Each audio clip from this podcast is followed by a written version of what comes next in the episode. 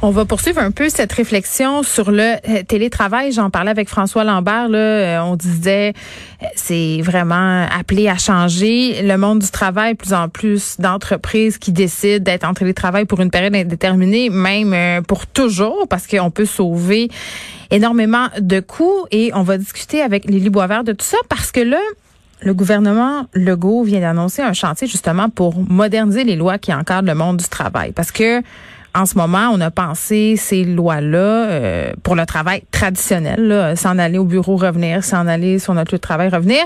Et la pandémie a changé tout ça. Et là, les gens se mettent à travailler à la maison et ça soulève beaucoup de questions.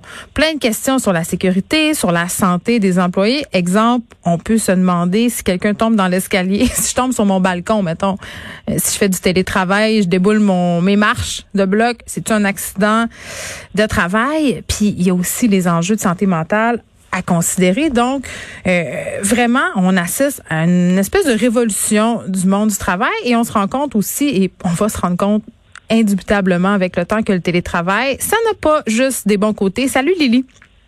Salut Geneviève.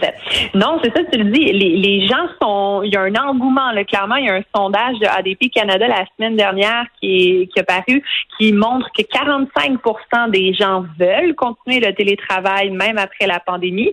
Quand on regarde chez les plus jeunes, les 18 à 34 ans, ça monte à 61% Donc, les gens aiment ça. Mais il y a plein de monde qui faisait déjà du télétravail avant la pandémie. Si on pense par exemple aux travailleurs autonomes, il y a un travailleur canadien sur sept qui est travailleur autonome, euh, qui l'était en 2018 en tout cas. Il y avait une certaine croissance de ce type de travail-là qui amène les gens à travailler davantage euh, chez eux. Et euh, ces gens-là veulent mettre en garde tous les autres qui aiment beaucoup ça en ce moment parce que ça peut avoir des effets euh, pernicieux. On le sait que les, les jeunes, bon, ça les attire, ils aiment ça. Et euh, on peut penser aux digital nomades, les nomades digitales, je veux dire en français, tiens. Ça, c'est pour parler des jeunes qui travaillent euh, dans les domaines de la technologie, en programmation, qui ont souvent des bons salaires. Et le seul outil de travail dont ils ont réellement besoin, c'est leur ordinateur. Donc, ils vont combiner leur travail avec des voyages autour du monde. Et l'image qu'on va associer à ça, c'est celle du geek qui est sur une plage blanche avec son ordi dans une main et une pina colada dans l'autre. Donc, ça semble très attirant comme mode de vie. Mais là, moi, j'ai lu quelques témoignages quand même de nomades digitales qui disent que ça, ça les a déprimés d'adopter ce mode de vie-là parce que ça vient avec un déracinement et un isolement social qui est lourd à porter au quotidien. Donc, on semble comprendre que la liberté au travail, ça a un coût, même si on ne voyage pas, ce qui était le cas pour tout le monde pendant la pandémie, évidemment, le télétravail implique ce coût-là. Parce que oui. Non, vas-y. C'est ça, c'est le fun de travailler en pyjama au début. C'est le fun de pas se retrouver dans le trafic. Là, on est en lune de miel. C'est ça qui se passe. c'est un peu ça. c'est un peu ça. Mais il faut savoir que ça va chambouler l'équilibre de nos vies.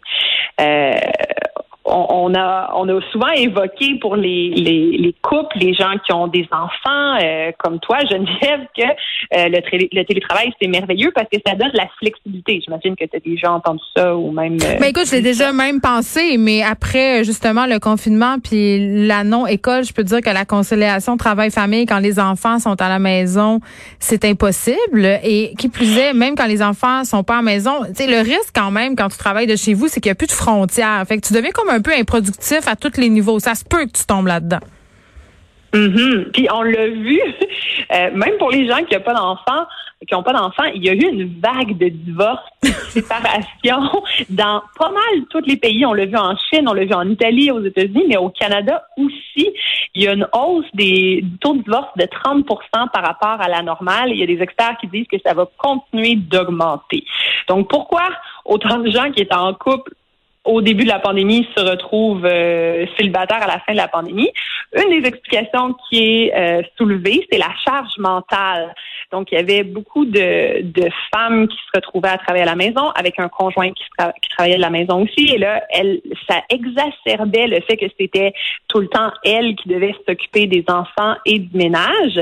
Et on, a entendu des histoires, notamment de Chinoises dont le mari avait perdu leur emploi, mais là, ils vivaient dans un tout petit appartement en Chine, mais que même le mari sans emploi n'utilisait pas son nouveau temps libre pour s'occuper des enfants et du ménage. Donc, euh, ça créait beaucoup de tensions dans les couples. Il y a aussi l'effet de fusion forcée parce que euh, le partenaire devenait pendant le confinement la seule source de contact. Mm. Et si on, on, travaillait de la maison, donc il était tout le temps là. Et il était la, la seule personne qui était là pour répondre à nos, nos attentes psychologiques. Et c'était aussi la seule source de frustration. Donc, c'est clair que le télétravail, ça met une pression sur le couple, oui. Mais, puis j'ai entendu aussi des gens qui disaient euh, qui enviaient aussi les célibataires sans enfants parce que je l'ai dit tantôt quand on se ramassait chez soi en train de travailler avec les enfants, tu n'as plus une seule seconde à toi là. Mhm. Oui, puis on peut les envier. Euh, certaines personnes ont envié les célibataires, mais euh, pour eux aussi, la vie était déséquilibrée. C'était pas le paradis non plus parce que quand on fait du télétravail, quand on n'est pas attendu à une heure précise, à un endroit précis à tous les jours, on a tendance à développer des mauvaises habitudes. Beaucoup de gens ont arrêté de se laver, par exemple. De gens ont arrêté de s'habiller. Mais il y a aussi une mauvaise habitude qu'on a prise qui peut ne, pas nous sembler au départ en être une et on, finit par l'adopter sans s'en rendre compte, mais c'est le fait d'arrêter de voir des gens en personne. Quand on est en télétravail, on n'a plus le réflexe de voir nos amis, notre famille ou de dater parce que ça demande un effort. Et on peut aussi tomber dans un cercle parce que là, on est toute seule dans notre bulle de télétravail, donc qu'on est seul, on déprime, mais comme on déprime, on a encore moins envie de faire d'efforts pour voir des gens. Donc finalement, ça crée juste tout le temps euh, plus de plus de dépression, ça accentue notre euh, notre déprime.